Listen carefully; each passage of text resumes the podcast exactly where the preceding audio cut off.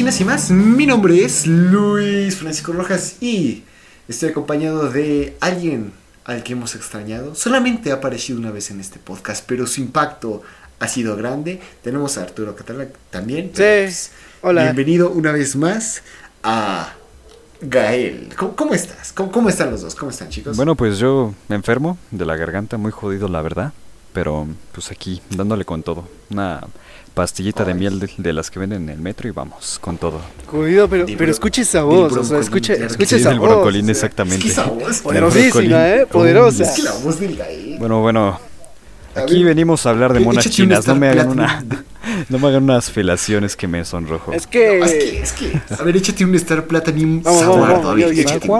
Nah, es que la tengo jodida, no puedo gritar Ay, no. mucho. Para la próxima sí, Está sin falta, está bien, sin falta. Para la próxima no hay falla y conmigo no batallas. Eh, Ay, no, ay, hasta rimador no sale. Uh, Entonces sí, hemos reunido Pues. a nuestros mayores talentos para hablar de un anime que está saliendo. eh, de hecho, creo que el- mientras estamos grabando esto, está en emisión. Creo que estamos en el sexto capítulo, se salió ayer o hoy. Pero sí, entonces, eh, este podcast es de- está dedicado a hablar de monas chinas, como su nombre lo dice, anime, cosas por el estilo. Entonces, eh, si es tu primer episodio, pues ahí está la introducción. Y eh, en esta semana eh, eh, vamos, a hablar, vamos a hablar de Mashiro no Oto, un anime que ninguno de los tres conocíamos, salió por un sorteo, yo lo había escuchado y yo fui el que lo recomendó. Pero pues bueno, este, ustedes chicos, antes de que se los recomendara o se los dijera, ¿lo habían conocido, habían escuchado de él? Mm, Pues no, realmente no, porque pues no es como el tipo de género que consuma de anime. Yo soy más de cosas seinen y oscuras. Bueno, recientemente he estado como que involucrándome más en los shonens de temporada, ya sabes, el, el Boku no Hero y el Chainsaw Man en cuestión de manga. Y realmente... Chainsaw Man es Seinen, ¿no? Y- y- No, no, no, de- no, es un ¿eh? este, ¿cómo se llama? Un está en la demografía de shonen. No sé si te has dado cuenta que pues se se transmite, bueno, se transmitió porque ya acabó su primera parte en lo que es la En Shonen Jump. Shonen Jump, sí, sí, sí. por eso te digo que así como tal seinen Pero es que- no es, pero sí cuenta con varios aspectos ya de calidad madura. Pero bueno, enfocándome en lo que es el anime que estamos Ajá. analizando, o que bueno, vamos a proceder a analizar, pues realmente no, porque no había involucradome mucho con el género musical. Más o menos había escuchado algo de las cosas que muchos reseñan, tipo, no Love sé, no sé cómo se llama, sí. sí, Love Life, o también ese anime súper triste en donde una pianista y un, un crack se enamoran y... Ah, de hecho ya lo vimos. este, Sí, sí, sí, no- no sé cómo se llame, la verdad. July in April, ¿no? Sí, bueno. Es que de verdad no sé cuál es el nombre, pero si es ese, pues gracias, porque lo voy a ver después para echar unas, unas lloradas, ¿no? Pero, en fin, pues no había escuchado nada de él, pero la verdad me llevó una grata sorpresa al, al los primeros capítulos que es lo que vimos. Ok, ok. ¿Y, y tú, Arturo, lo conocías antes? Eh, no, la verdad es que normalmente yo sí suelo consumir un poquito más de este tipo de animes. Por ejemplo, el caso de Shigatsu wa Kimi no Uso, que no es tanto así, pero tiene que ver con instrumentos, ¿sabes? Es un poco más eh, a lo sentimental y este tipo de cosas. La verdad es que a mí me gusta mucho ese tipo de, de series, aunque también yo...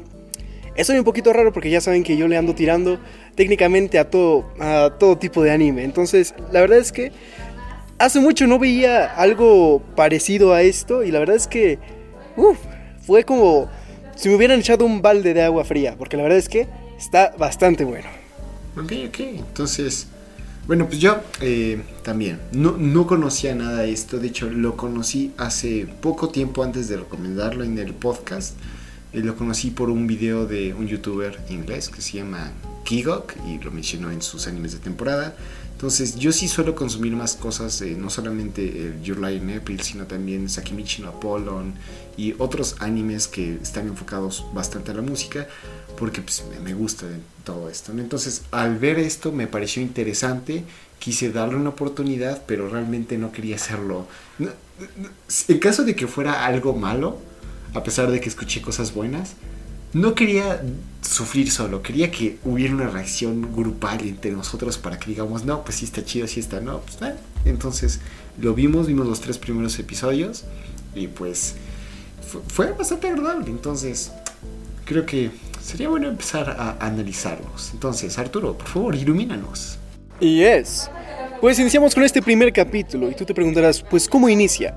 Pues luego, luego iniciando vemos lo que parece ser una tormenta, vemos cómo el agua está bastante agitada y no solo eso, sin embargo, también vemos eh, pues que hay lluvia, vemos bastante viento y escuchamos ahí un instrumento, ¿no? Que puede que no lo identifiquen, pero es el shamisen. Eh, hay un grupo, ¿cómo se llama? Género, que es el Suguru Shamisen, que este es el género musical derivado de ese instrumento y el instrumento es el shamisen. Entonces, eso. Vamos escuchando ese instrumento. Para todos aquellos que no, pues porque más o menos no sepan qué instrumento es, es básicamente ese, esa guitarrita que siempre hay atrás cuando hay un anime de samuráis, algo que están ahí tocando y que bailan. Es, ese, ese, muy propio de la muy propio de la época feudal, de hecho, de los japoneses y demás cosas, porque incluso yo cuando estaba viendo el anime, ya ves que de vez en cuando comentan ciertas cosas. Y pues vi ahí un comentario fijado en donde pues nos mencionaban que este instrumento solía utilizarse por prostitutas para provocar más placer en sus en sus acompañantes, ¿no? en su momento. Mm, vaya. Se decía que incluso las prostitutas estimulaban más el placer erótico de los de los invitados que caían a su choza en aquellas épocas feudales. Y pues sí, de hecho es un instrumento que yo mencionaba antes del podcast. Bueno, tuvimos una pequeña charla que pues no, no es de mi agrado completamente porque para mí soy más de ritmos hip hoperos y más por el estilo de bajos y baterías. Pero no deja de ser importante para pues este folclore que nos está rodeando de los japoneses, que ya saben que son medio extraños en algunas cosas, pero que ciertamente tienen una historia útil y bastante interesante de analizar. Bueno, más, más que nada esto, pues como un dato para contextualizarnos de qué va a ir el anime más o menos. Bueno, que no, se trata tanto de prostitutas. Sí, no se trata de prostitutas ni tampoco del folclore, pero sí tiene esa ese como que augurio, sí, ese augurio también que va a ser muy importante ese instrumento para lo largo de todo el anime, porque pues realmente en torno a él se trata, ¿no? Sí, sí, sí, de la música con el shamisen. Pero bueno, continúa Arturo. Claro que sí. Entonces, mientras vamos escuchando este hermoso instrumento, nos vamos acercando a lo que parece ser una choza, ¿no? Vemos a bastante gente mayor, eh, pues sentada mientras escuchan el instrumento y al señor que lo está tocando, y parecen totalmente atónitos ante tal melodía, ya que pues es hermosa, la verdad es que toca muy bien el señor, ¿no? ¿Para qué, para qué negarlo? Vemos un señor mayor y desde atrás de toda la multitud vemos a dos niños, ¿no? Esos dos niños están asombrados al ver cómo toca, ¿no? Este señor tal instrumento, ¿no? No otra cosa, no sean cerdos. Y ya se me olvidó qué iba a decir. bueno, siguiendo con la cronología, yo podría mencionar también que, que creo que, no sé si aparece o no, o quizás sea yo que fue mi impresión, pero al parecer hay una voz de fondo como en off mencionando que esa persona que estaba tocando justamente era el abuelo de las de los chamaquitos que estaban observando todo ese espectáculo desde lo lejos mientras los hombres ya mayores se deslumbraban con este espectáculo de shamisen. Y más o menos con ese concepto inicia nuestro anime, porque eventualmente bueno, eventualmente a lo largo del capítulo nos van a ir tratando la historia de Setsuro, que es uno de los chamaquitos que estaba justamente viendo este espectáculo de Shamisen. Y ese hombre, que ahora es un hombre fallecido, porque sí, oh sorpresa señores, fallece en nuestro primer capítulo el abuelo del protagonista, vaya sorpresa. Y así es como inicia nuestra historia oficialmente. F por el abuelo. F.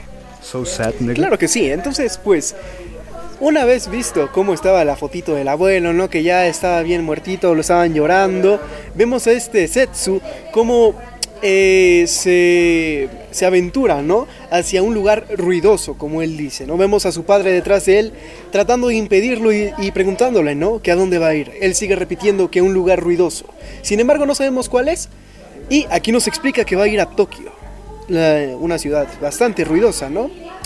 Entonces, pues, así comienza ahora sí nuestra aventura. Se lanza a, pues, a Tokio y oh sorpresa, luego luego llegando vemos a esta hermosa señorita llamada Yuma, o Yuna, no me acuerdo cómo se llama, que al parecer hace... Con N, Yuna. Yuna, Yuna con N.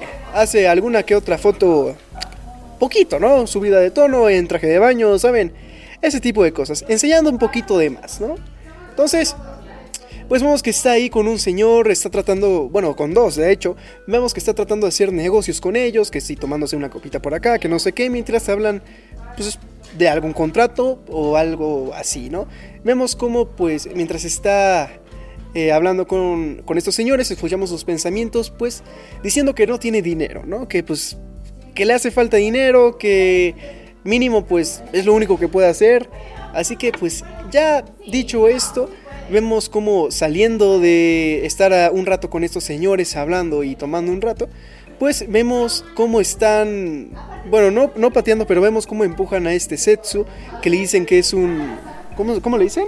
Dicen que es un... que está ebrio porque... Que está un poquito tomado. Sí, porque realmente es muy extraño esa sensación, porque él mismo lo, lo, lo asocia con emborrachamiento, pero en realidad lo que pasa es que las Blondie Lights, las luces destellantes, lo opacan y lo sorprenden. oh, yes. Nos van a meter el copy. Nah. Yo no creo, esperemos que no. esperemos que no. Estamos, estamos, chiquitos, no pasa nada, no pasa nada, Bless. Bueno, sí, y en ese mismo encuentro en el que él está cegado, pues se choca obviamente con Yuna. Y esta Yuna mientras sale de hacer negocios, pues dice, ah, pues, ¿qué le pasa a este maldito enfermo? ¿Cómo es que viene a toparme pues con un sujeto tan extraño y eventualmente pues se choca de nuevo porque sigue cegado por las luces destellantes. Y es ahí cuando nuestro protagonista y Yuna empiezan oficialmente a establecer una relación de confianza porque ella pues lo defiende de ese, esa paliza que estaba recibiendo a partir de su supuesto emborrachamiento con las luces. Y con esas piernotas da unas patadas. sí, eso es algo, se antojan, es algo bastante... Me parece un poco curioso, ¿no? Pero ciertamente, pues, útil para la vida cotidiana, ¿no? Y más cuando te dedicas a ser una actriz fallida y empiezas a tomar fotos eróticas. y bueno, pues, a partir de esto ya ambos cruzan caminos y justamente Yuna se lo lleva a su casa después de que él se desmayara por la golpiza que le metieron los sujetos con los que se topó. Pero claro, entonces, pues una vez que está en su casa vemos cómo pues observa estos pósters, que pues está en traje de baño, en ese tipo de cosas. Vemos cómo le pone una pijama rosa a este Setsu y es como de, ¡eh! ¿Qué pasó aquí? ¿No? Se acaba de despertar, no sabe qué onda. Vemos a esta Yuna eh, con lentes y con, creo que eran unas coletas y ese tipo de cosas. Bastante guapa y se ve. Ese tipo, cosas normales, ¿no? Cosas normales. Entonces, pues vemos que le dice, eh, no te sobrepases porque pues, mi novio se va a enojar, ¿no? Aquí nos enteramos que tiene un novio y, oh sorpresa, vemos que le empieza a preguntar sobre qué trae en su espalda, ¿no? O qué traía consigo, que pues es este instrumento que se me acaba de olvidar, el shamisen. Y pues ella dice que si es una guitarra, que no sé qué, ¿no? Aquí también nos explica que su novio pues eh, también toca, ¿no? Y que pues toca la guitarra y que es bien chido, bien chévere y que tiene una banda de rock. Sí, sí, sí. Ándale. Muy talentoso. Así como que es el éxito encarnado, claro. Sí, muy talentoso, de hecho. Puro idol, puro idol. Sí. Un poco... Que aún se queda atrás comparado es respetuoso de las mujeres, es... sí, bastante, bastante, sí, bastante. quisieras que fuera el guía. Sí, exactamente. bastante respetuoso. Bueno, y más que nada yo... Después. Bueno, un aspecto importante de esto es que pues, yo siento que esas relaciones, ah, bueno, nos la plantean muy, muy, muy cooperativa de las dos partes, ¿no? Porque también el propio novio, al principio, casi al principio del capítulo, después de que Vie se topara con Setsu, pues vemos que le está mandando unos mensajes de chulería, diciéndole que es la mejor y que no se tiene que preocupar, que todo le va a salir perfecto. Y pues ahí parece ser que el novio es bastante crack, ¿no? Sí, es una relación platónica, ¿no? no ¿Quién quisiera esa relación? No, pero a ver, Arturo, cuéntanos más de esta relación. Claro que sí. Después de esto, vemos que pues le dice, ah, pues cámara, vente, te invito un ratito aquí que, pues que conozcas, ¿no? A mi, a mi aquí, a mi novio, a sus amigos y que pues a ver, ¿no? ¿Qué se hace? Vemos que llega a este restaurante Y le mandó un mensaje a su novio diciendo que, pues, eh, lo acogió porque le dio penita, ¿no? Verlo ahí, todo solito en la calle todo golpeado. Pobrecito, ¿no? Pobrecito. Vemos que, pues, su novio se enoja bastante, ¿no? Porque dice, oye, no manches, yo pensé que era un niño y me trajiste aquí un vato de unos 19, ¿qué, qué tranza, no? ¿Qué rayos? Unos 16, 17, yo qué sé, cuántos años tenga, ¿no? Pero ya bastante mayorcito, ¿no? Vemos que pues dice, pues cámara, siéntate, ¿no? Están ahí sentados, platicando, ¿no? Sobre su banda, que son el éxito. Vemos a este vato bastante engreído, por así decirlo. Porque vemos que le dice a pues los otros músicos, eh, el baterista, el bajo, todo ese tipo de cosas. Pues le dice, cámara, ustedes no sirven nada, ustedes solo sirven para pues, que yo llame la atención, ¿no? Yo soy la superestrella, ellos vienen a verme a mí y no a ustedes. Así que échenle ganitas, compas, nada más eso vemos que en el transcurso de esta cena, plática, lo que sea, vemos como pues esta Yuna le entrega un poquito de dinero, ¿no? Por debajo de la mesa a este a su novio, que la verdad no me acuerdo de su nombre, no creo que sea importante. Taqueto. El hijo de perra de Taqueto. Taqueto. Taqueto. Así es. Este vato. Pero bueno, Entonces, pues le va entregando dinero, ¿no? ¿Qué pasó? no, no, no, no, es que quería ¿Qué hacer una pequeña anotación sobre pues, la actitud de Taqueto, ¿no? Que al principio nos lo idealizaron un poco más buena gente de lo que en realidad parece ser, ¿no? Porque, pues, no sé ustedes, pero para mí se hizo, se me hizo un perfecto mamador, más bien. Sí, así es de- desgraciado. A mí me cae que ese cuate te ve en el metro, te tira tu coca y te, se te hace reír. Pero cuando te pide, quiere pedir prestado, Sí, luego ni te paga. es el hijo de perra que no paga las fantas, pero bien que pide el hijo de puta. Pero bueno, continuamos con El típico sí, que sí, te escondía es. la mochila en la secundaria, Sí, ¿no? típico vato Qué triste, castroso. qué No, pero, pero incluso si te esconden la, la mochila mientras te paguen Bueno, los sí, taquitos. ya lo Tú no me invitaste ningún canasta taquito, cuesta ¿eh? Tú no me invitaste ningún taquito y yo recuerdo que tú y tu grupito me escondieron la mochila una vez, No. hijos de su Uy, madre, ¿Qué ¿eh? pasó ahí, Luis? ¿Qué pasó? Yo recuerdo, yo lo recuerdo. ¿Qué pasó ahí, maestro? Este. Sí, sí, siguiente pregunta. Este, Sí. bueno, continuamos con el podcast, ¿no? Pues vamos ahí, ¿no? Eso, Sí, eso. sí. Luego, luego dejamos las rivalidades para después. Pero sí, este Vemos acto cómo medio pues le extraño, va ¿no? entregando el dinero. Ándale, vemos a este, ¿cómo se llamaba? ¿Taqueto? ¿De qué qué? Taqueto, ¿Topa? el tac- Taqueto. el tacataca. Vemos a Taqueto bastante, el tacataca bastante molesto, ¿no? Porque pues, oye, no manches, Milana, eso no es lo que prometimos, ¿no? Vemos a Yuna bastante preocupada y pues le dice, no, pues es que pues, no me han pagado, ¿no? Eso es lo que tengo nada más. Vemos, pues ya, ¿no? Como que se enoja y obviamente nuestro querido Zenitsu. No, ¿cómo se llama? Setsu. Zenitsu. Zenitsu. No. Zenitsu, porque Cosas de Zenitsu es ver, el de. cosas de ver Kimetsu no Yaiba, ¿no? Cosas de Escucha. ver Kimetsu no Yaiba, discúlpenme. El Setsu. El Setsa. El Setsu blanco ese, como el del Naruto. El Exactamente. Zetsu. Bueno, Vemos al, al Setsu, ¿no? Bastante molesto. Ándale, ¿qué Ya, ya tengo el nombre Sí. del episodio, pero. a ver, bastante preocupado por ese acto, la verdad. es? Vemos que agarra y como que se enoja, ¿no? Vemos cómo le detiene la mano a esta Yuna y le dice, eh, eh, eh, ¿qué pasó aquí? ¿Cómo que no invitan, no?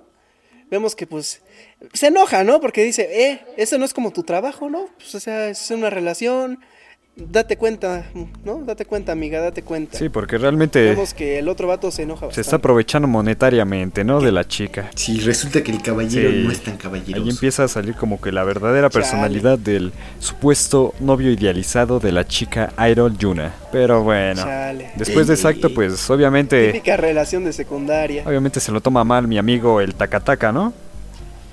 Y empiezan los vergazos, Sí. No, hombre, vemos cómo le parte el hocico a nuestro querido Setsu, ¿no? Nuestro querido Vemos protagonista. Le deja una marquita, una marquita, lo tira, ¿no? Y es como de, pues cámara, ¿no? Que se armen los vergazos. Ahora sí, se prepara, pero pues como que, como que nuestro Setsu como que la piensa un poquito más y dice, eh, ¿sabes qué? Como que al final no, como que me voy, ¿no? Estoy bastante enojado, no estoy ni siquiera en un lugar donde que conozca, no estoy en mi casa, no tengo a nadie cerca, pues me voy, ¿no? Vemos cómo se va bastante enojado y creo que mientras sale va como pensando en su instrumento y en lo que le dijo su abuelo. Aquí corríjanme porque la neta no me acuerdo bien, pero creo que va pensando sobre el que no puede tocar porque su abuelo le dijo, no vas a tocar si yo muero porque no estás encontrando tu propio sonido, nada más estás imitando. Sí, eso es muy cierto porque pues bueno, su abuelo aparte de ser un sabio y un erudito en el en el shamisen, pues también era un poco hijo de puta porque daba ese tipo de enseñanzas confusas que pues son propias de abuelo de anime, ¿no? Ese es esos acertijos que piden que tú los descifres con tu propia experiencia, pero pues realmente estás chavo y no le sabes mucho al asunto. Sí. No le sabes al Eh, eh, eh, La influencia de la escuela del señor Miyagi afecta incluso Sí. al anime. Entonces, Ni modo, ni modo. Pero Pero sí, después de recordar esas palabras del ¿qué hace abuelo, el, el Setsu? Ah, ya me va a mí otra vez. Ah, cámara. Pues esto, ¿no? Se recuerda, ¿no? A su, a su abuelito, a su difunto abuelo, pues F, ¿no? Pobrecito por él. Vemos cómo se va a cerca de un río y saca su este instrumento. No sé de dónde lo sacó, la neta no vi. Le- no presté atención. Estaba pues de camino para acá, estaba en una carretera, no, no te voy a mentir, no, no lo, no presté mucha atención, pero pues aparece su instrumento, oh, magia, Doraemon se lo prestó, vete tú a saber, ¿no? Eh, y se pone a tocar. sí, lo traía guardado entre las nalgas, parece ser. Eh, sí, sí, de hecho es canon lo que dice. Oh, viene la wiki. Le viene la Uf, wiki. A ver si no nos funan por eso, pero... Es que muy extraño porque realmente lo no lo traía, pero bueno. Ahí parece que le llega la inspiración a nuestro protagonista. empieza a tocar como maldito loco, así como, como los del Guitar Hero, ¿no? Empieza a tocar así súper hecho madres, vemos cómo se empieza a lastimar los dedos, cómo suda, ¿no? Mientras, mientras está bien concentrado en su instrumento, ¿no? En la rolita que se está aventando, una rolita de los 21 Pilots, o vete tú a saber quién. Pues vemos a esta Yuna caminando detrás de él y pues como que le intenta hablar, ¿no? Bueno, no intenta, le habla, ¿no? Y dice como de, oye, vato, ¿estás vivo, huerco? Pues no, no le hace caso, vemos como pues este vato pues está, está en su pedo, ¿no? Vemos como pues Yuna está bastante triste otra vez. Sí, está muy trepeado en la música. Ándale. Vete tú a saber qué se metió, pero que comparta, ¿no? Que no sea. Que no sea Joto, ¿no? Entonces, pues, vemos a la Yuna bastante triste, ¿no? Así como de chale. Pues mi novio aquí, ¿no? Anda bien. Bien XD, me trata mal. Yo aquí, súper triste. Vemos cómo le manda, creo, un mensaje o le llama a su novio y es como de, eh, pues vas a estar, ¿no? Aquí conmigo y le dice, no, pues sabes qué, pues tengo muchas ganas de componer hoy. Qué raro, ¿no? Que tenga muchas ganas de componer en la noche. Y así, ¿no? Estar solo para componer cosas, ¿no? De artistas. Vemos cómo pues agarra eso. Y a la Yuna como que le vale madres, ¿no? Como que va a su casa a ver qué onda. Oh, sorpresa, aparte de que pues el, el Zenitsu... No, el Zenitsu, no, el Setsu. Eso, el Setsu pues como que no le hace caso. No, espérate, No, el, el el Setsu no le hace caso. Después Ah, el no, sí, sí. pues Bueno. como que le dijo, no, Bueno, los dos, ¿no? Ándale, los dos. Ninguno le hace caso, ¿no? El Taketo, el, el Setsu. Los dos. Le vale madre, ¿no? Vemos cómo llega y ¡oh, sorpresa! Lo primero que ves al Taketo echándose un palo. un rapidín. Un polvo, como Un dirían polvazo, los tío. españoles. Un rollo, tío. Pero sí, realmente. No es que no lo hubiéramos visto venir, Sí, ¿no? Para nada. Digo, nada, nada sospechoso Nada. de parte de una persona, una persona como Taqueto, como el Takataka. Exacto. Nada sospechoso, pero bueno, vemos que, es, sí. pues, obviamente, ¿no? Ay, qué triste está la Yuna, pobrecitas. Se va, ¿no? Le dice, ah, cámara, ¿sabes qué? Te lo puedes quedar, ¿no? Que supongo que refiriéndose al dinero o algo así. Cámara. No, No sé, estaba en una carretera. Ah, es lo mismo, igual. Estaba en una carretera. Sí, lo puedes que. Igual, Sí, realmente, pues le dijo, no, pues ya chingatelo tuyo y ¿para qué quieres a madre? Esa chingadera yo no la quiero. No, hombre. Ni huele rico, es más. Sí, bueno, ya después de entrar en un pequeño círculo de depresión nuestra amiga Yuna, pues viene como que ese desenlace del capítulo y habla con Setsu. Ándale, eso. Y pues es una interesante charla, ¿no? Ey, la neta. Porque pues realmente le dice, no, pues Sí, no tengo nada que hacer, no tengo nada que hacer aquí es, porque pues, ya ando eh, triste. Ya me Se va en voy, tren. literal. Ey. sí, le, le, le menciona que ya es- dejó de actuar, ya dejó para bien ese negocio y que va a buscar otra forma. Él, y pues le menciona que, pues mira, es que yo te recogí porque te veías perdida, entonces ya ni modo. Pero bueno, este, eh, tú vamos eh, a hacer... eh, voy puedes quedarte aquí en el departamento cuando quieras, pero pues ya me- yo me voy a ir tal día, no sé qué. Y en lo que el Setsu pues, asimila todo esto, ella se va. Él pues decide arreglar sus cosas, arregla por última vez su apartamento. Dice, no, pues que pues, yo llegué aquí para buscar mi sonido y tampoco quiero estar aquí de, de zángano en la vida de otra persona. Entonces, a ver, vamos a meterle aquí su, su llavecita que me prestó en su buzón, ya lo arreglamos, bueno, nos vamos. Y sorpresa, oh sorpresa, se viene encontrando con el desgraciado del taqueto que lo toma y lo lleva a su concierto. Entonces, aquí nos enteramos que este desgraciado le, le, estuvo, estuvo mandando mensajes a Yuna para que pues, le contestara y le amenazó eh, diciéndole que si no venía y le mandó una foto, que le iba a romper el brazo a nuestro querido Setsu. Entonces, una vez en el concierto, entre camerinos, mientras están hablando, el Setsu lo confronta y dice, no, tú estás feo, no, no, no, no sabes lavar tus calzones, no, tú no sirves para nada. En cambio, Yuna se la rifa, está siempre estudiando, trabajando, ella sí es de los chidos. Es más, tú ni siquiera puedes valorar a tus compañeros, vienes valiendo 3 kilos de pura, puritita mierda. Entonces, en eso, el otro se eh, agarró a se, desmotiva, pero le agarra, le mete semejante golpe en la cara al. Eh, en, la jeta al sexo. Y pues. ¿Qué sucede? Ops, yo te digo. Que llega esta Yuna, le mete semejante patadota al taqueto y con la cara enojada, pues este ya no quiere tocar, ya está haciendo berrinche, que no, pues, que no, que no sé qué, ¿sí? Y este, pero la gente sigue esperando un concierto, entonces, ¿quién se va a presentar? ¿Quién va a aliviar esto? Oh, pues, adivinen quién. Nuestro querido Setsu toma su shamisen y enfrente de una multitud que esperaba un concierto de rock, dice, no, pues, buenas, este, me llamo Setsu, este, a hacer el acto para abrir, entonces pues échense esta rola. Y hijo de su madre, como si los ángeles estuvieran tocando desde el cielo, empieza a tocar su shamisen con una habilidad y sentimiento que no solamente le gana el corazón de las personas que buscaban otro género, sino que las motiva y que las personas que lo estaban transmitiendo llega a todos sus corazones. La música de su shamisen, claro que sí. Entonces no es por nada, esta escena estuvo muy chida. Sé que a ti no te gusta tanto esta música de No, pero obviamente pude reconocer el sentimiento que produce porque, pues, de hecho, ese instrumento es muy famoso también en Japón por el mismo hecho de que era representativo para las emociones de las personas. O sea, que decían que no solamente servía para escucharse, sino que se vivía en una completa experiencia a pesar de ser como que pues y un instrumento que algunas personas de aquí del occidente con nuestra mentalidad podríamos considerar algo desafinado, pues para nuestros colegas japoneses pues parece ser que en su cultura se ve muy muy diferente ese tipo de sonidos y sinfonías que se producen a partir de este instrumento vaya.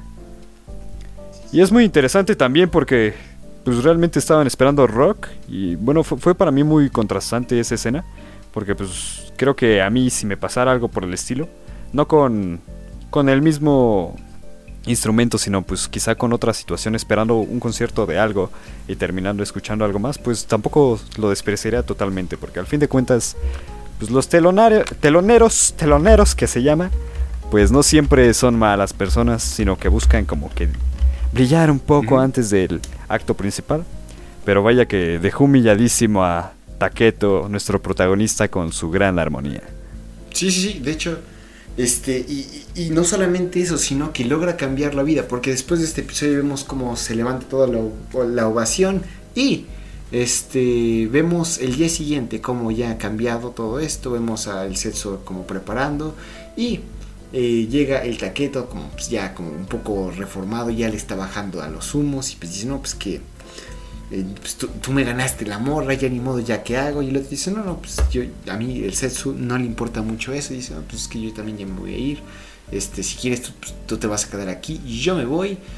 Pero antes de eso, vemos quién sí se está yendo y quién no está en pensándolo dos veces. Y es esta Yuna, que después de escuchar esto, estuvo pensándolo varias veces y decidió seguir su corazón, viajar hacia un lugar, tomando un tren, va a buscar su destino, pero antes recibe una despedida del sexo y antes de irse sella sus labios, el hermoso momento, lo empuja a la verga, lo tira en la estación para que se arranque el tren y se van. Entonces, pues lo deja ahí como que medio sacando de onda.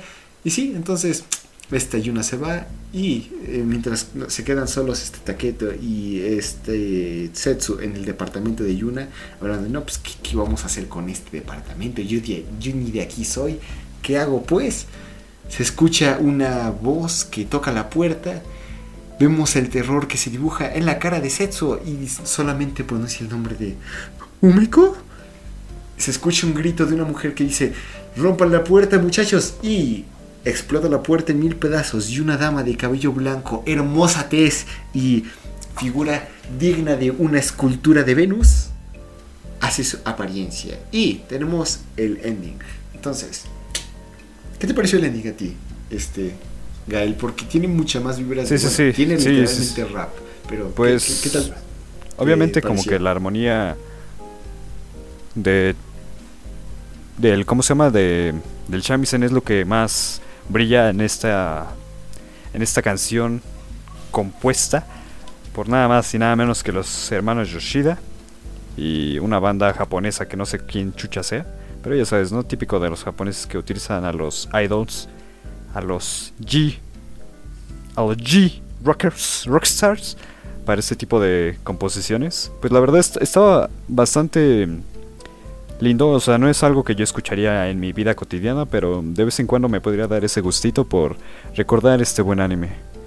Y ciertamente algo que quería también destacar es la actitud de Yuna con Setsu y cómo sentí que fue más que nada un poco egoísta con, con él, porque realmente no vimos más que su propio despecho de parte de su relación pasada, que pues realmente pasó directamente de unas horas a otras horas, de ser algo que idealizaba ella como algo hermoso y como puta, estoy en el mejor lugar de mi vida y este hombre me apoya, a realmente darse cuenta de que vivía en una mentira y pues nuestro protagonista se vio envuelto en esa extraña sensación como que de mal trío y terminó pues, siendo besado por esta tipa así porque pues porque se le antojó. O sea, ¿sí, sí lo sentirías como que esta actitud es una barrera cultural o que es algo muy distinto a Sí, cultura? realmente lo siento así porque no es algo que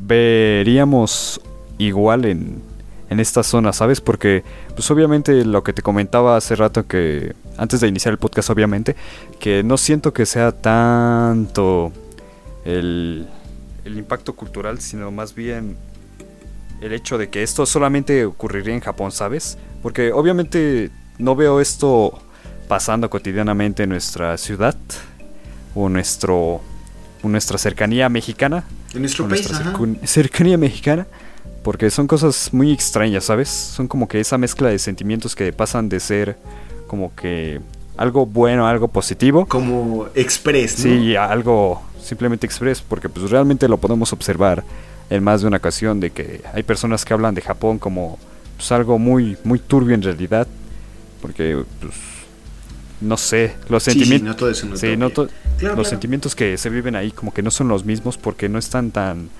maduros emocionalmente como nosotros. O sea, no se puede expresar algo como lo que Yuna sentía por lo mismo de que realmente ella no sabía qué sentía, ¿sabes? Bueno, al menos yo lo sentía así. Ok, ok. Yo lo sentía así. Sí, yo desde mi perspectiva. se lo podría... El análisis de sus emociones. Pero sí, sí, continúa con lo que estabas diciendo. No, no, no, sí, en general, este, voy a tomar dos puntos. Primero, el que estamos acabando. Creo que tienes mucha razón en el sentido de que se ve claramente afectado por su cultura del origen. Pero también hay que considerar que es como un personaje que no creo que vaya a salir Sí, en sí, sí. otros episodios. Literalmente nada más hemos visto su arco de desarrollo en un episodio entero. Entonces, el cambio tan brusco, se lo, yo francamente creo que se lo podría eh, culpar a el Sí, el poco espacio que de- tuvo que en tenemos pantalla, obviamente. Sí, sí, sí. Ajá, así es. Entonces, es eso y también en parte con lo que dices. Entonces, sí veo la razón por la que, cual te podrías alienizar de esto, de, de- de esta historia. Pero pues sí. Y bueno, volviendo al el ending. El ending a mí me gustó. En general la música me gustó Sí, mucho. sí.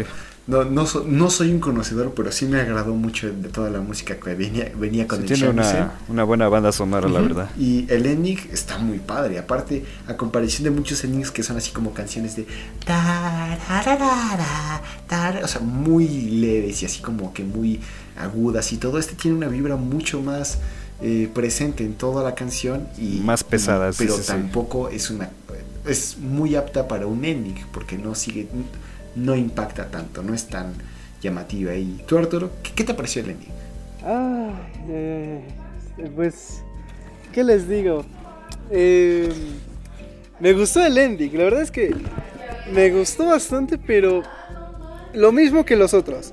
No llega a impresionar tanto como el opening, ¿no? Y es, es que, es que en, este, caso el opening es... Pero ha- hablemos de ello en Hermoso, el o segundo sea- episodio, cuando, cuando Sí. hablemos del opening. Sí, ¿no? sí, sí. Pero, a ver, Exacto. ¿el, el ending sí te gustó? El opening Pero- es bastante bestial. El ending es bueno, pero no es magnífico. Es bueno, nada más lo voy a dejar así. Es Ok, bueno. ok. Entonces. También una cosa que me ¿Ah? encantó del ending es que como que representa mucho el sentimiento de melancolía que te transmiten desde el primer capítulo porque pues realmente el protagonista está buscando bueno el concepto inicial en donde digo en donde del anime más bien sí, sí. es este como que transmitir toda esta vivencia del protagonista en busca de su propio sonido a partir de la pérdida de su abuelo Sí, sí, sí. que pues realmente es una bueno a mí al principio me pareció algo extraño porque dije what the fuck sonido en qué sentido pero ahora que veo el anime pues al fin entiendo bien bien de qué se trata todo esto Sí, sí, sí. pero bueno Pero pues bueno, habla- de hablando del los opening, aspectos entonces, musicales. Ahora sí ya queremos hablar del opening porque es con lo el que empieza. ending, el- el opening uf, uf, sí, sí, sí, Entonces, bastante buena arda. eh, el opening eh, creo que cabe resaltar que está cantado, bueno, es de la misma banda que hizo Fly High para Haikyuu, es de The Burnout Syndromes. Entonces, alta música, está muy, muy recia. Empieza igual con shamisen y so, continúa con un rock. Es mucho más llamativo, mucho más energético que eh, la música que vimos al opening. Pero es que, qué, qué buen. La animación tal vez no sea la mejor. No es muy llamativa como lo podríamos. Como podría ser en el opening de Kill la Kill o algo por el estilo. Pero es que. No, no, no, no. Est- Está súper recia la porquería. Nada más la música carga entero todo eso. La porquería. Y, y tú, ¿tienes el mismo sentimiento? Sí, todo el sentimiento de la búsqueda constante. Sí, sí, sí. Sí, de hecho el opening sí lo transmite bastante bien. Ese feeling de, de la búsqueda constante de, de, el constru- de la construcción más bien del, del protagonista, ¿sabes? Porque pues al fin de cuentas estamos viendo la construcción de un protagonista que, bueno, a mí a primera vista lo sentí muy plano porque pues no hace más, nada más que quedarse callado en la gran mayoría del, del tiempo que dan foco a otro tipo de personajes, porque pues realmente lo que vimos aquí fue como lo que vimos en el primer capítulo fue un- una mezcla de emociones transmitidas a partir de que él viviera algo por parte de los demás, ¿sabes? Porque se- no se vio involucrado en su propia aventura, sino que fue parte de una aventura externa que fue montada por ciertos personajes que fueron súper espontáneos para él. Sí, Y como que se siente mucho esa vibra de que va a ser un anime en que va a buscar esto, va a buscar esa emoción en nosotros los espectadores, va a buscar como que ver cómo este ser que al principio parece como que deprimido por, por todo lo que sucede con su abuelo y con su familia, a ser como que un verdadero ser, un verdadero protagonista bien construido a partir de toda la vivencia que va a tener. Porque pues ya vemos que a partir del segundo capítulo nos dan hincapié de todo este tipo de emociones que vamos a ver expresadas en la música como en los sentimientos del protagonista sí, al momento de tocar, claro. sí, sí, sí. De hecho, qué curioso. Y bueno, Ah, pero bueno, tú Arturo, ¿qué, qué, qué, Sí, sí, sí, continúa, el- continúa. El, opening. sí, sí, sí. ¿Qué puedes decir? ¿Qué te hizo sentir el opening? ¿A- ¿Acaso una erección? ¿Acaso un orgasmo? Porque a mí sí, el chile estuvo muy chida la música. De 10, hermoso. A mí, me, a mí me encantó. Ahora, no sé ustedes que les, Bueno, o sea, sí, se lo acaban de decir, ¿no? Pero, tipo, no sé, a mí, a mí, lo- no sé, es que me gustó bastante. O sea, es que, no sé, me gustó bastante. No sé si es porque el instrumento en sí, a mí sí que me gusta, me gusta bastante el instrumento. Y es como de, ¡ah! Gritito interno, ¿no?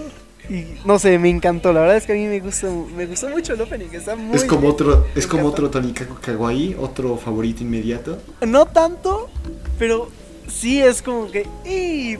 Puede estar rozando, ¿eh? Puede estar rozando un, un favorito instantáneo. Sin embargo, Toni- Tonikaku Kawaii ahí se queda, ¿eh? Tonikaku Kawaii tiene un lugar especial en el corazón. Bueno, bueno, entonces, Gailcillo, por favor, cuéntanos, ¿qué pasa en el segundo episodio? Bueno, en este segundo capítulo no lo voy a contar tan detalladamente en sentido cronológico, pero diré que, bueno, nuestro segundo capítulo, primero que nada, se titula... A ver, déjame... Recuerdo cómo se titula este maldito capítulo. Porque, ah, sí, cierto. El primer capítulo, para como dato curioso, se llama Desolado. Y sí tiene mucho que ver porque pues, nos habla la historia de, de dos protagonistas desolados en este mismo capítulo. Y este nuevo y bonito capítulo es Lluvia Repentina. Nos van contando como que lo que sucede a partir de este secuestro express que se marcó la madre de Setsu. En el capítulo anterior recordemos que pues irrumpió directamente en el, en el apartamento de Yuna con militares o parece ser mil- militares o tal vez personas que trabajan para ella como de seguridad privada y se lo llevó directamente a una choza, un pequeño cuartito en Japón, más cercano a donde ella está para poder cuidarlo y poder como que tomar la tutela directa de lo que es su propio hijo porque realmente se le ve que es una madre de esas que se la pasan viviendo la vida, dejando descuidados sus hijos un poco. Tal vez no en el sentido monetario, pero sí en el sentido de ser una verdadera madre. Y entonces empieza esta historia de que nos va desenglosando todo lo que pasa con los sentimientos que tiene mi compadre Setsu contra su madre, que parece ser que él no se siente completamente a gusto con ella, pero que reconoce que tiene muchas cualidades positivas que admira. Y es aquí cuando la madre instantáneamente saca un... Ah, ¿Cómo se llama este instrumento? shamisen? Un- Bueno, saca su shamisen, sí, sí, sí. Y le dice directamente a su hijo, toca, hijo de perra. Toca, Hijo mío, toca. Pero con una actitud un poco prepotente también, porque pues la madre se le ve que tiene buena autoestima, Sí. porque también parece ser de esas típicas señoras que trabajan como en Madre la televisión de esos empoderada, comerciales de Jafra y demás. No, es que la señora sí está guapa. ¿no? Sí. A mí que me, Sí, he de admitir que es bastante graciosa la señora, a pero mí, yo sí me dejo mangonear, Bueno, ¿eh? a, mí, lo- a mí yo sí me dejo andar de mandilón con esa. Si es esa señora, nada, yo, yo sí me nada. dejo. Pero bueno, eh, cuéntale. Pero bueno, en fin, vamos a seguir con lo que es. Y bueno, ya empieza este dueto musical de shamisen y canto de la madre. Obviamente muy, muy, muy al estilo clásico de los japoneses. Ya saben que es estos, ca- estos cánticos que son como así, como... Sí, son- ah. Son, Porque no son, no son completamente afinados, sino más bien son son cantos Cánticos las- que- Se supone que son cantos con la garganta y normal, no se...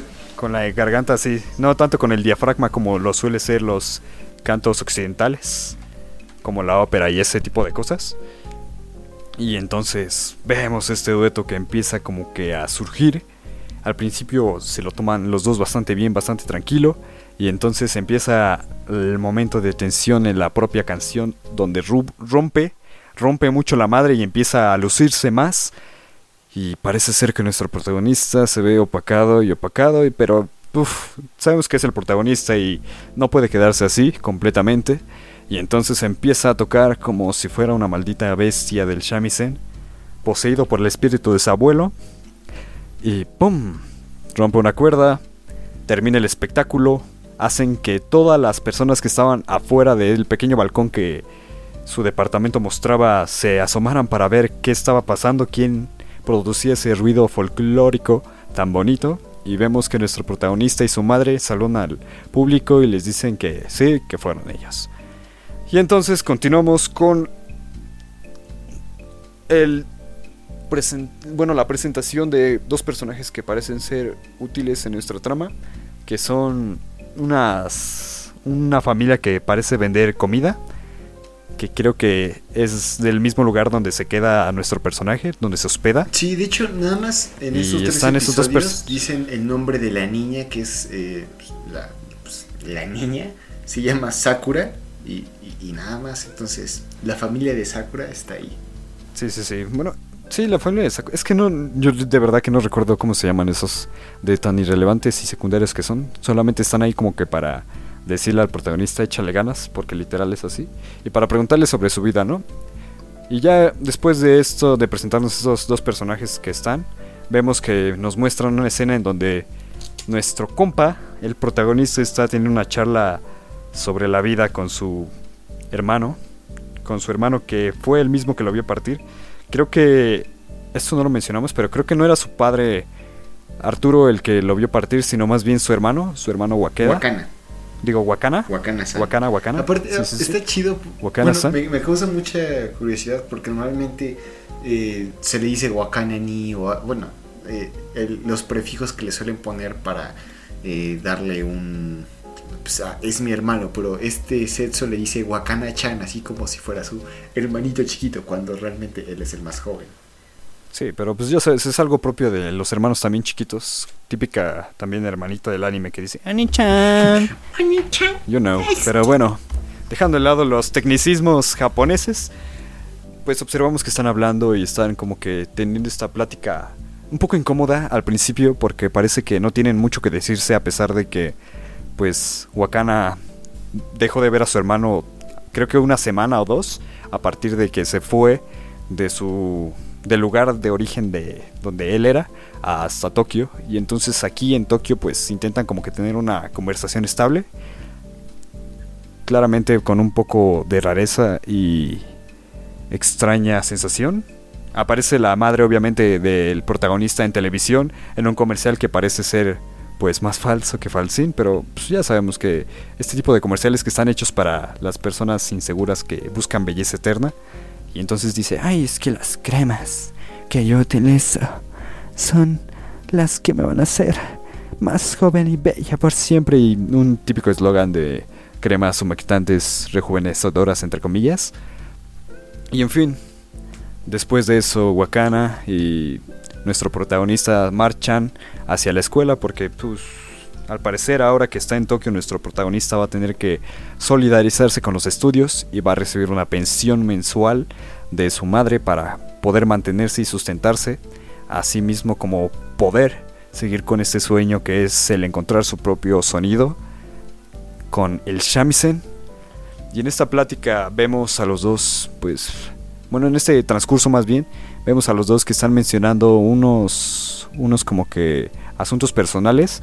Nuestro compadre Wakana está hablando sobre una competencia que tuvo recientemente de shamisen, porque sí, también nuestro hermano del protagonista toca el shamisen y se le ve bastante sólido, la verdad. Porque terminó en el tercer lugar, parece ser de una competencia tipo sí, tipo nacional en la que participaron muchos prodigios del shamisen y él quedó en tercer lugar, desafortunadamente perdiendo contra otros dos personajes que más adelante veremos. Y en fin, así continúa esta pequeña aventura de de transcurso a la escuela y finalmente pues habla como que de una chica que puede ser quizá importante en el futuro, que es una niña que en, en el pasado buscaba retar a nuestro Setsu, nuestro compadre Setsu, el protagonista, en el shamisen, pero que él no se había interesado en las competencias, sino más bien en tocar el shamisen por propio gusto. Y la chica, pues defraudada de que el protagonista no quisiera mantener una competición con él, directamente pues lo molestaba. Y bueno, ya eventualmente vamos transcurriendo en este capítulo. Se nos muestra poco a poco la escuela de nuestro amigo, una típica escuela japonesa. No tiene mucho a destacar más que los personajes que nos van a hacer apertura en estos siguientes capítulos. Y no sé si me... Bueno, díganme, dime si me equivoco Luis o Arturo.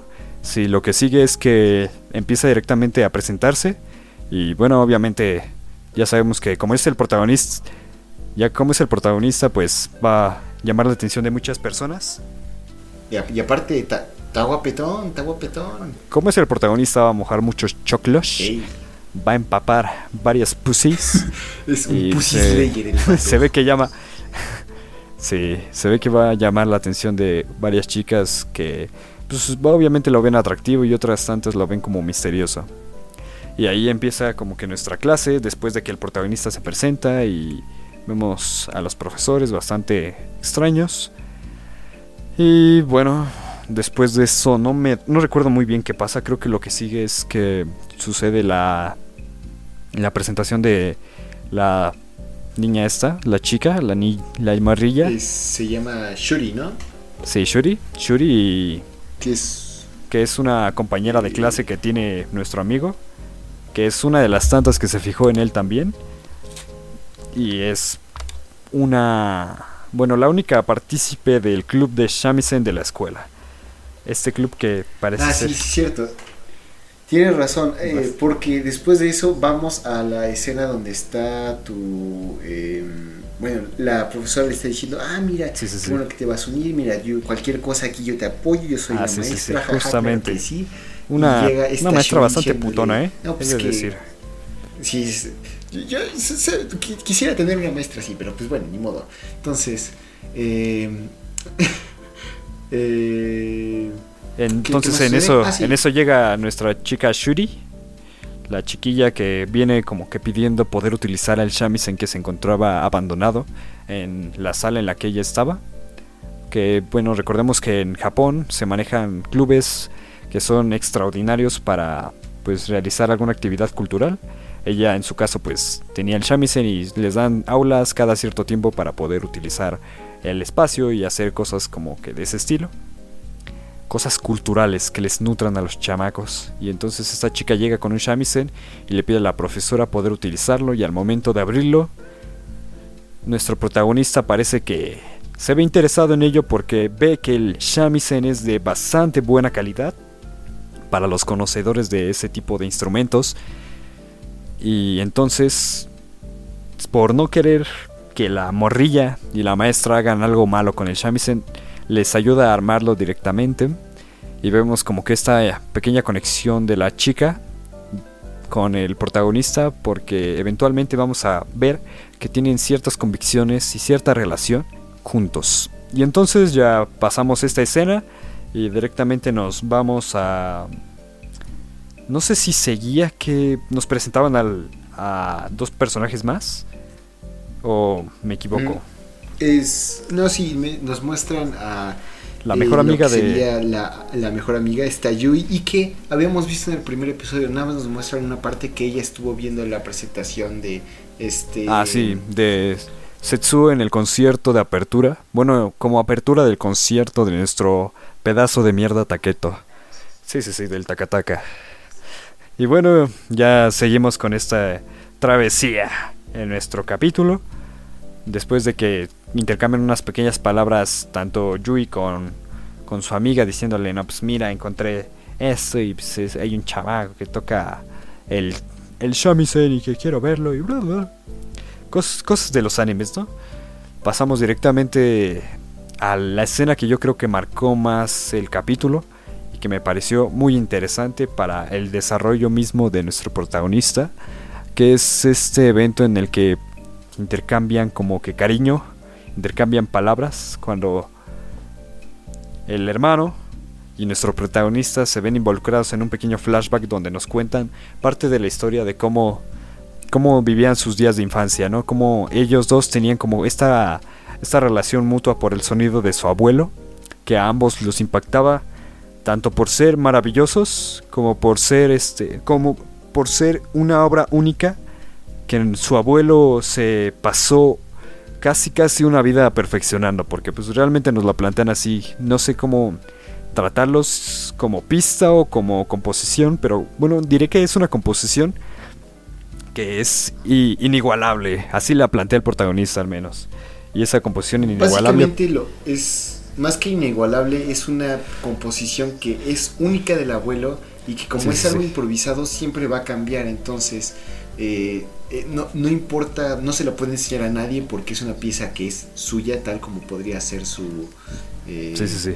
su, su huella dactilar. Entonces, pues bastante curioso. Y esto nos lleva al presente donde los dos hermanos deciden tocar una cancioncilla. ¿A poco no? Tocan la de En la Sierra Morena. Sí, no es cierto. ¿Cuál tocan? Soy el jefe. No, toca, no me acuerdo bien cómo se llama la canción, pero hasta donde yo sé, ellos dos la describen como su canción. Como esa canción que ambos como que tienen en común y que los, los construye como familia. y que además hace ver como que el proceso y mejoramiento del shamisen de ambos en contraste, porque pues obviamente se plantea primero que el hermano mayor siempre tiene que ser el mejor y siempre tiene como que esta responsabilidad de ser como el que cuida y el que enseña al hermano menor y, incluso protege y así mismo lo plantean en el flashback porque pues es un flashback clásico en donde pues, este Setsu va atrás de, de, su hermano y lo van siguiendo lo va siguiendo más bien y van como que relacionándose mutuamente y en una copa del árbol se sube este Wakana su hermano de Setsu y Setsu pues no puede alcanzarlo y se pone a llorar y entonces este Wakana se le ve motivado y le dice, ¿sabes qué? Ven, yo te ayudo, sube al árbol. Y más o menos así como... yo la verdad sentí esa escena un poco cliché. Porque pues es la típica escena de anime que te muestra que el hermano menor supera al mayor en cierto punto. Y así mismo lo vemos con esta composición musical que empiezan a forjar ambos en dueto. Y se les nota bastante motivados porque empieza esta intercomunicación telepativa en la que uno dice, no, ¿sabes qué? Pues te voy a superar y el otro dice, no, ¿sabes qué?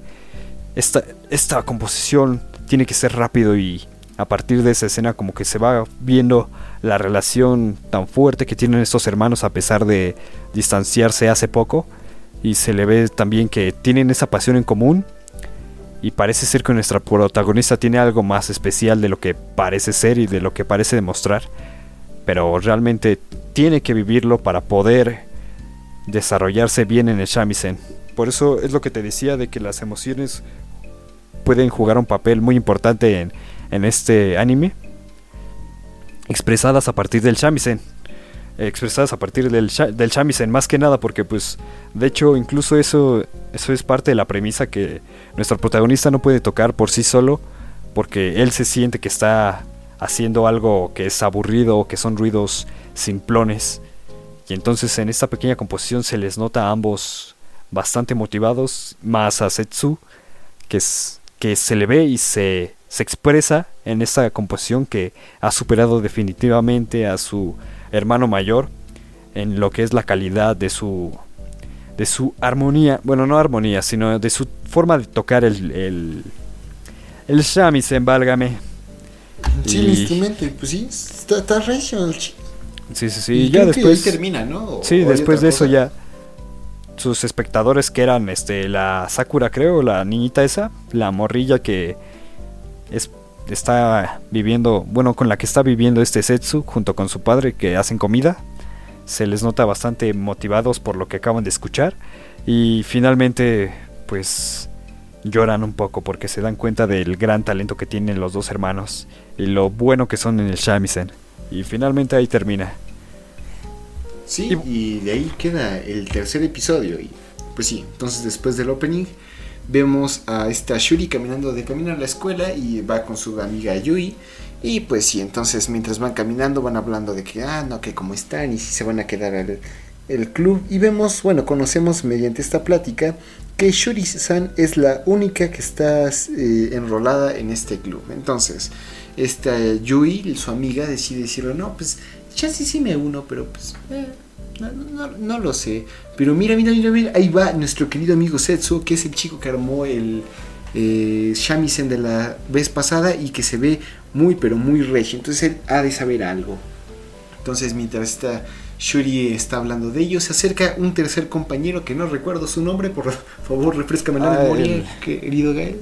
El Kaito, que parece ser un pedazo de Sim de nuestra nuestra amiga Shuri. la pinche marra. ¿Yashuri? No sé cómo se llama Shuri. ¿Yashuri? ¿Cómo se llama la? Yashuri, la, la chica. La chica se llama Shuri. Shuri, sí, pero Shuri, el vato que tiene voz de Bakugo. Ah, no, ese, ese se llama Kaito. Kaito, Kaito. Kaito como ese gran personaje de Hunter x Hunter. Oh, papazote. Oye, Entonces, eh, el Kaito llega y, pues eh, pregunta, ah, ¿están hablando de mí o de qué están hablando? A ver, cuéntenme, cuéntenme. Esta Shuri se queda como, no, ¿a ti qué te importa? ¿A también qué te importa? Que eh, Yui, yo me junto con quien quiera y se echa a correr. Entonces aquí se quedan hablando esta Yui y él y pues dice, no, pues está chido. Y dice, no, pues tú, tú tienes un crush en esta niña. Y dice, claro que sí, verdad de Dios, esa niña está bien bonita. Y pues sí. Entonces cambiamos a la escena en donde eh, ya está en el salón, esta Shuri está pues un poco alterada por haber estado, eh, por lo que se dio en la mañana, pues dice, no, pues al fin y al cabo, pues bueno, en lo que empieza la clase vamos a sacar la música, escuchar un poco de gorilas, ah, pero este audio que me envió mi abuelita, a ver, vamos a grabarlo, que, grabé yo, vamos a escucharlo y está escuchando una canción que su abuela eh, está tarareando, entonces mientras está esto, este ya está metida en sus pensamientos, en esta melodía tan hermosa y rica, cuando el profesor dice, a ver esa morrita de atrás, el celular por favor, llega y sin pedir permiso toma el celular y de esta manera se desconectan los audífonos, haciendo que toda la clase escuche la canción.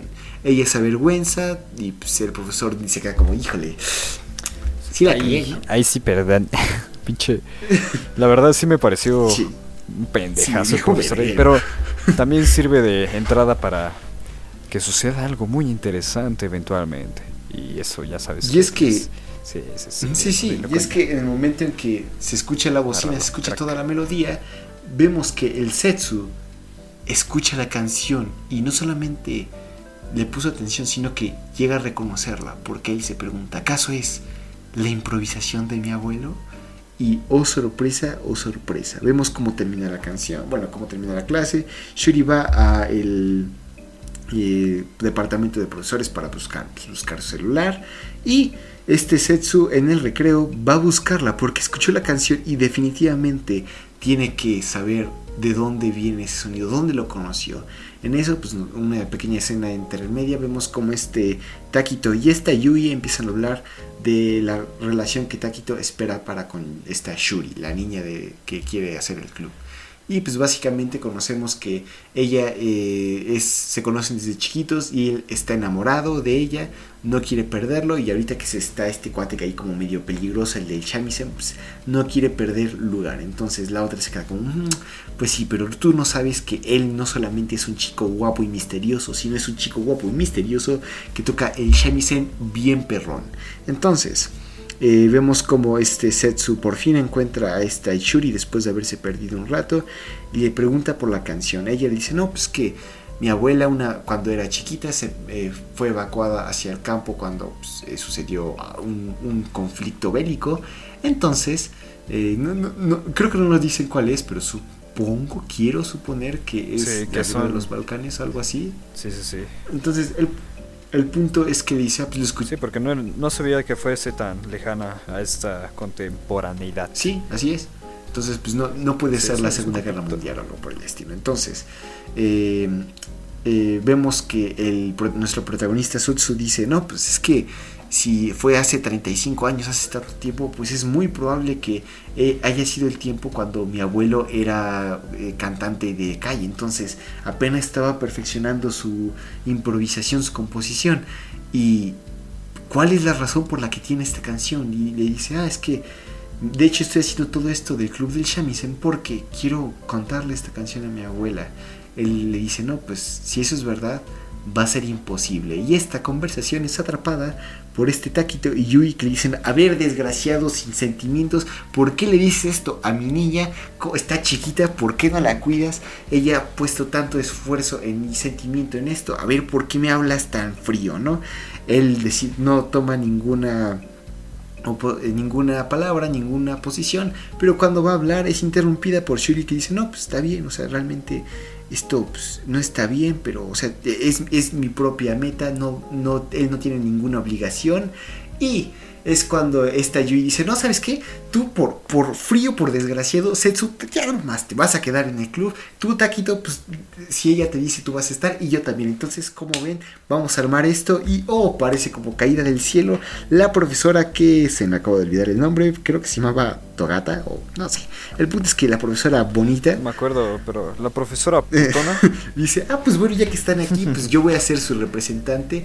Se arma el club, pero bueno, antes de armar tenemos que pedirle permiso a el dueño del Shamisen. Entonces, viendo los récords de los eh, clubs, el nombre que está ahorita es de un tal Ogata Kosuke, pero ahorita se hace llamar por Kamiki Seryu y es un cantante muy bueno, un, un exponente, un tocador, un trovador, un shamisenista. Una estrella de lo que es el shamisen. Así es, entonces Y ya recordé cómo se llama la, la maestra, se llama Ajá, Koyabu. exacto, Koyabu. Koyabu, Koyabu. Entonces, eh, Koyabu Sensei. vemos que van a ir a, alguna, a algún concierto que va a estar dando este personaje, pero no lo hemos conocido. Pero ustedes tranquilos porque nos dan una escena de este cuate tocando el shamisen y que con gran maestría vemos como su maestro, el, la casa, la cabeza, el patriarca de la familia Kamiki, le dice, no, pues has trabajado muy bien, ya no tengo nada que enseñarte. Espero que mi hijo, a pesar de que ha ganado en los próximos, es los eh, torneos a los que- y competiciones a los que se ha metido, espero que algún día llegue a superarte. Dice, maestro, pues es un honor, ¿no? Pues todo chido. Vemos cómo llega la hermanita. Pero no se la voy a dejar fácil también. Sí, o sea. Hay que reconocer que es un es medio lucido Es- ese, ese cabronazo del Shamisen. Así es, el, el bueno gata. compadre Kosuke es medio lúcido. Ey, ey, ey. Entonces llega eh, la hermana chiquita de el eh, susodicho hijo de la, de la casa y conocemos que ella es la eh, compañera de clases de nuestro querido Setsu y vive en el mismo lugar y este es un clan dedicado, bueno, esta familia es un clan casi casi que ha dedicado su tiempo y esfuerzos a tocar el shamisen y es la familia Kamiki. Por lo tanto, nuestro querido Gata Kosuke ha cambiado su nombre y después de aprender el arte de tocar, se ha convertido en Sergio Kamiki. Entonces, eh, van al concierto, están los chicos esperando en la, eh, en la plataforma de la, del tren y llega la maestra con un atuendo bastante fa- fashionable, Bastante- bastante rico, está sabroso. Bueno, es que es que es extraño porque pues, realmente volvemos a ver esto mismo de la cultura japonesa que pues, intenta impresionar al muchachón, al Kosuke a partir de sus vestimentas infantiles. Y ya sabes que esos japoneses y sus gustos por lo infantil es, es un poco extraño. Sí, pues, Es que últimamente sí he estado dando un análisis profundo a eso y joder. Oy, oy, oy, a- No sé si algún- alguien se leyó pobrecito Japón de los Rius, ¿eh? Pero pues sí, entonces, No, es que. Pero pues sí, vemos a la, a la maestra vestida. Y antes de, de que continúes con la cronología del capítulo, déjame decirte que. A ver. La maestra se llama Koyabu y eh, la chamaquilla esta que apareció también en el flashback de Setsu del capítulo pasado, mencionada por mí, que decía que quería competir con mi amigo Setsu, se llama Tom- Tonuma. Tonuma, ah, no me- ese sí no me acordaba de su Tonuma. nombre. Digo, Tanuma, ¿Tanuma? Tanuma. Tanuma, no- un nombre un poco. Sí, un poco olvidable, la verdad. Tanuma.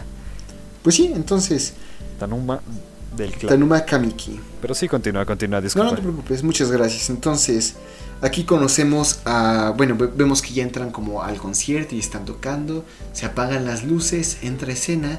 Y antes de que se enciendan, se empieza a escuchar el shamisen. Se prenden las luces y nos revelan a Ogata Kosuke, un chico de lentes, cabello dorado. Y él empieza a tocar el shamisen. Cautiva a la audiencia y no solamente a la audiencia, sino que a Setsu, que sí tiene un gran conocimiento acerca de este instrumento, él se siente cautivado y nota la gran el, el gran poder que trae este instrumento en sí. Entonces, después de esto, vemos como eh, eh, el Ogata Kosuke agradece al público, sigue tocando y así va la noche. Después del concierto ya entran los camerinos y eh, es la profesora y el grupo pues llegan a preguntarle, decir, no, pues este, este, trajimos este instrumento que es tuyo, entonces pues es algo que eh, vamos a utilizar, entonces queremos pedirte tu permiso. Él le dice, les dice, ah, no, sí, con, con gusto, tómenlo. Al fin y al cabo no es eh, algo que vaya a utilizar, yo lo dejé ahí por una razón. Entonces sí, utilícenlo. Eh, A lo que este Setsu pregunta, no, no, a ver, a ver, ¿qué, qué- qué pasó ahí? No, no, no, eso no está bien. Es un instrumento muy caro, tiene refuerzos de acero, algo muy difícil de lograr, la madera es muy fina, no puedes dejar algo así. ¿O por qué lo dejarías de esta forma? ¿Cuál es tu razón? Él le dice, ah, pues realmente esa fue mi intención, dejar algo que las futuras generaciones lo fueran a hacer, que lo fueran a utilizar. Él responde, ¿y qué tal si alguien lo tirara? Él diría, "Mm, pues eso fue la cosa del destino y yo no soy quien para poder eh, tomarlo. Entonces, después de preguntarle su permiso y que ellos le dan la presentación, Bueno, él, él les da eh, el buen visto. Vemos que eh, mencionan el apellido de este Setsuo, que es eh, Kowara, Towara, Shuara, no sé, igual está ahí su apellido, a lo cual llama la atención de este querido eh, Sergio, porque, bueno, de Kosuke, porque ese es el apellido del legendario maestro, el abuelo de Setsu. Él le pregunta por su nombre y por fin logra dar con la identidad de este chico, aquel chico que logró dar batalla a la hermana chiquita y que incluso dice ella que es tiene tanto valor y tanta eh, capacidad que podría rebasarla ella en cualquier momento y que seguramente ella lo ha hecho. Él eh, decide probar su capacidad y le dice, bueno, pues ya que estás ahí eh, y que tú sabes, por favor, se ve que tú sabes de algo, tócanos algo. Él empieza a tocar una canción y va a tocar la misma canción que habíamos escuchado que había tocado con su madre, dedicada a las cuatro estaciones, pero de un momento al otro pierde toda la inspiración, todo aquella que le hubiera dado el motivo para seguir tocando, desaparece y él se queda en duda y se queda frío. Las notas ya no llegan a su. Sí. El- Y la realmente sucede lo que él mismo. Bueno, disculpa antes de que continúes. Sucede lo que él mismo presagia en todos sus. sus tocadas sin sentido, ¿sabes? Que se vuelven sus ritmos simplones y. sin valor sentimental para él. No sé si mencionaste. No sé, si mencionaste exactamente lo de lo que él se puso a analizar al momento de escuchar a Kosuke, a Reiku Kakameniki, que en ese momento se, se, espe, se espejó, o sea, se vio dislumbrado por todo lo que todo lo que sucedió con, con este Kosuke, que la verdad sí se pasó de crack al momento de tocar. Yo he de decir que en esa escena me sentí muy, sentí como que muy extraño, pero al mismo tiempo es algo como que es un sentimiento artístico que puede uno identificar al momento de estar con alguien que se dedica a una misma disciplina que uno, ¿sabes? No me ha sucedido tantas veces como he deseado, pero al momento de estar viendo a alguien que actúa realmente bien, sé como que reconocer y sé tener ese criterio lindo de ver y escuchar completamente esos detalles que hacen de una buena actuación algo que realmente goces y que realmente te sientas pleno al ver, ¿sabes? Y yo creo que ese sentimiento es muy propio de una de las personas que practican arte o que consumen arte y es muy lindo, la verdad. Sí me sorprendió ver a nuestro protagonista tan pronto viendo opaca- vi- viéndose opacado por alguien más. Quizá no tanto opacado, sino también incluso podríamos decir que inspirado porque pues él reconocía todo el talento que nuestro compadre Kosuke, Seiru, es que no sé cómo decirle, si Seiru, Seiru, no, lo voy a decir Kosuke, es Kosuke, está bien, Kos- le hemos Kos- estado llamando así. Kosuke, Kosuke. Bueno, Kosuke realmente se le ve bastante profesional en su ámbito y no es para menos. Obviamente vemos que es un cracazo. ¿Mm? Y bueno, ya después de esa, bueno, un tanto lamentable presentación de parte de Setsu a Ko- Kosuke, Kosuke, pues sucede lo inevitable, ¿no? Él lo detiene, Ya así sabes. es, y dice, no, pues ya hiciste Sí, lo mejor sí. que pudiste, pues bueno, y ya se va. Aquí vemos una pequeña nota, como un pequeño pensamiento que dice, no, pues y esperaba algo más de ti y pensar que tú ibas a tocar tan horribles notas en tan mi preciado instrumento. Entonces un poco elitista el cosque, pero pues bueno, ya ni modo. Entonces, este Satsu se queda pensando en esto, es interrumpido por esta Yui que dice, a ver, ¿por qué tocaste así? Tú habías tocado mucho mejor. Tú, yo te vi tocar en el de telonero, ¿por qué no puedes tocar así? Y él explica, pues que no, no me llega inspiración, ese no es mi sonido, no quiero tocar de esa manera, ni siquiera yo lo pude controlar. Y le dice, es por eso que yo no voy a poder ayudar a esta Shuri, porque por más que pueda, esa canción que busca, nunca la voy a poder tocar. Entonces, No, y aparte, aquí- creo que que también menciona en ese mismo diálogo en donde está hablando con Yuri, que recordemos que Yuri es la mejor amiga de, de esta muchachona de Shiru, la chica del, del club, del club de Shamisen, es que realmente se da cuenta de que no puede tocar sin un porqué y un para sin quién, una ¿sabes? razón, sin un motivo, ajá, sin, sin, un sin deseo. un motivo, sin, sin contestarse esas dos preguntas, el por qué y para quién, no puede como que dar una buena interpretación del shamisen. Y es entonces ahí cuando se ve nublado y pues no puede decirle nada más que pues perdón por ser un poco lamentable, pero pues que no, no amenace a esa muchachona de Yui. ¿Yui o Yuri? Es Yuri, eh, ¿no? Yui. Sí, Yui, sin la R. Yui, Yui, Yui. Pero sí, Sí, entonces sí. con este vacío emocional que se queda Setsu, va y en lo que va pues, yendo, le pregunta, eh, bueno, llegando a la casa, eh, le pregunta a Sakura, que es la niña que está atendiendo en el restaurante, le dice, tú eres una persona amable, por favor dime, incluso si alguien te pidiera un favor que tú no pudieras hacer, que sería imposible, ¿lo haría? Y dice, no, pues claro que no, pero dependería mucho, si es una persona que yo quiero, una persona que yo sé que es eh, amable, Incluso yo pondría mi... haría todo lo que pudiera, incluso si fallara, habría dado mi mejor intento. Él con este consejo, pues al día siguiente va, habla con esta Shirley y dice, mira, va a ser difícil, no sé si voy a poder darle la misma, las mismas notas y la misma canción a tu abuela, pero voy a intentarlo. Y con esta nota se acaba el tercer episodio. Entonces, a mí me gustó personalmente, voy a seguir viendo este anime, pero a ti, Gai, Sí, ¿qué tal te pareció? Pues como te digo, me llevé una sorpresa interesante porque realmente este tipo de animes sí casi siempre están vistos, bueno, yo lo veía más que nada como algo exterior a mi propio criterio, porque no soy muy erudito de la música ni mucho menos, realmente soy un poco ignorante en ese sentido, pero pues al ver que hay emociones que se pueden transmitir de forma más más exótica con la música, puedo decir que voy a continuar viendo este anime porque pues ya sabemos que está de temporada por si lo quieren ver. Recuérdame el nombre, que yo no recuerdo cómo se llama. Luis, Sí. ¿cómo se llamaba el anime? Amigo, ¿cómo se llamaba el Eh, anime? es Mashiro Noto, que es cierto, no hablamos, no, no, estuvimos Mash- hablando todo el tiempo no y no dijimos- dijimos, el nombre del Sí, anime. sí. Mashiro Noto se llama. Mash- Entonces, Mashiro de todos Noto. modos va a estar en el nombre del episodio. Pero bueno, entonces, tú sí. Arturo, ¿qué tal? te- ¿Qué te pareció Mashiro Noto? Está bueno, está bueno, muy bueno. Que, o sea, no sé, es bastante profundo el anime, ¿no? O sea, en ese sentido de que Setsu está buscando su propio sonido, ¿no? Sin llegar a imitar el de su abuelo, pero lo... No sé cómo decirlo, lo...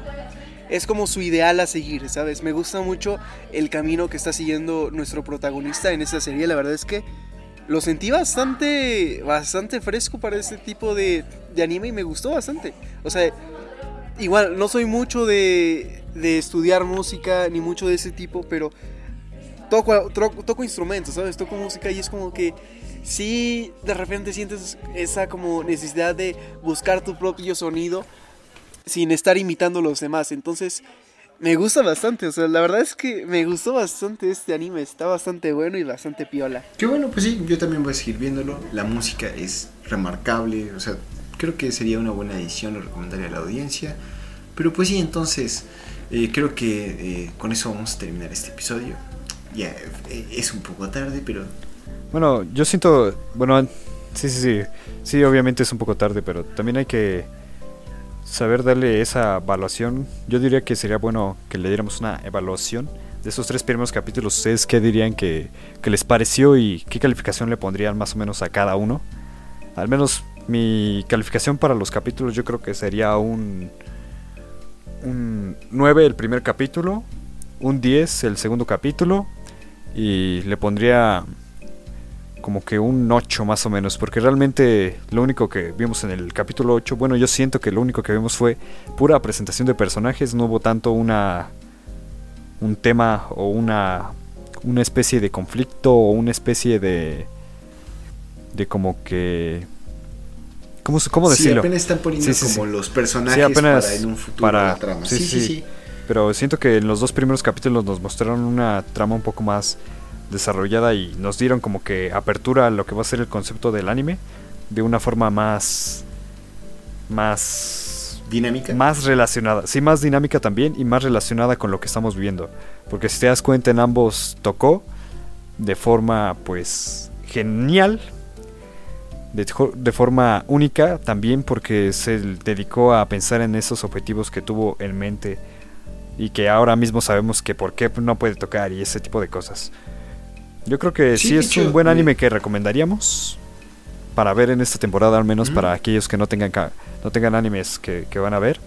Yo diría que lo pueden gozar perfectamente las veces que quieran, se ve que es un anime que no va a envejecer pronto, porque también el diseño y el estilo visual del anime es muy propio de de como cómo decirlo, de estos animes como es que también no sé si se dieron cuenta, pero es un poco no es no es tan no es tan novedoso para hacer un anime actual no es un anime que resalte mucho por su animación, es más bien un anime como que con un estilo por así decirlo antiguo pero no deja de ser un anime que sí se nota que es actual por la temática que está tomando y los temas que incluso está abordando. Yo creo Fíjate que, yo diferiría un poco más en o menos esa parte porque eh, el diseño de los personajes y en general la animación me recordó mucho a lo poco que he visto de Carol and Tuesday. Entonces, eh, creo que tiene, sí se mantiene un poco con respecto a lo visual, se ve bastante novedoso. Tal vez no sea lo más nuevo, no es muy artístico, no está súper sí, sí, sí. A eso, eso me refería, ¿sabes? A eso me refería justamente, que no, era, no, era, no es un anime que digas, wow, qué, qué bien está hecha la animación, qué, qué increíble trabajo de animación, como pues pueden ser algunos shones por las peleas, sino más bien es un anime que siento que va a destacar muchísimo por la parte visual Digo, por la parte visual, por la parte auditiva.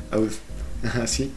Sí, yo igual, mira, eh, creo que no, no sé si les podría dar una calificación a los episodios, pero definitivamente el primero es el mejor hecho. Es un episodio mucho más redondo en el sentido de la trama, personajes y entrega muy bien. Pero pues creo que lo que da el tercero tal vez no esté tan completo como los demás, pero va a generar, eh, da, da elementos para lo que se parece una trama muy atractiva. Entonces, pues bueno, creo que eso sería todo. Y bueno, este queremos agradecer a ustedes audiencia por quedarse hasta este momento de la grabación, muchas gracias. Y eh, queremos agradecer a alguien más que es el creador del tema que escuchaste al principio y al final de este podcast, él es Jesús Becerril, él lo puedes escuchar en su, bueno, puedes encontrarlo en su Instagram como sant.1978 y en el Instagram de su banda The Rising Sun. Rights of Todo un cracazo. Eh, Instagram. Todo un cracazo. Eh, a nosotros. Sí, es un, es un, Ese cuate es una bestia. Eh, al podcast en general lo puedes encontrar en casi cualquier red social como Monitas y más, pero en Twitter estamos como arroba más msy. En el correo también nos puedes enviar a monitaschinas y más arroba gmail.com y en la página de Facebook Monitas Chinas y más. Ahí recibimos recomendaciones, memes, chistes, insultos, lo que quieras, necesitamos interacción, por favor envíanos algo y si tienes la oportunidad de darnos una reseña o un like, compartirlo con alguien al que tú sí, que de hecho, compartirlo por favor, sería lo mejor que podrían hacer, diría. Sí, sí, sí. Entonces, ustedes chicos, ¿dónde los podemos encontrar? Pues realmente redes sociales como que casi ya no utilizo, así que no puedo decir realmente en un lugar en el que me puedan encontrar. Solamente me van a estar escuchando, quizás así en mi casa. Si quieren venir a visitar, les dejo la dirección en, en la descripción del podcast. También en la descripción del Twitter. bueno, no, en realidad no, en realidad no tengo ningún este lugar donde ser encontrado de momento, pero pues bueno, me pueden escuchar aquí es semanalmente esto, ¿cierto? Sí, así es. Cada semana Me pueden encontrar aquí, pues, semanalmente a ver oh, qué tal oh. nos va en este oh. camino. Y esperemos que todo salga bien y que todos podamos disfrutar de este bonito proceso y este bonito arte que es el audiovisual de las monas chinas. Hablar como Muchas gracias por escuchar este. Claro que sí. ¿Y tú, Arturo, dónde podemos encontrar? A mí me pueden encontrar como Mouse Pie en todas las redes sociales, Twitch, Twitter e Instagram. Y, y ya, nada más en eso. Bueno, pues, en ese caso agradecemos mucho su presencia una vez más. Nos vemos la próxima semana con una vez más al gaycillo aquí todo hermoso, todo precioso. Chao. Chao, chao. Buenas.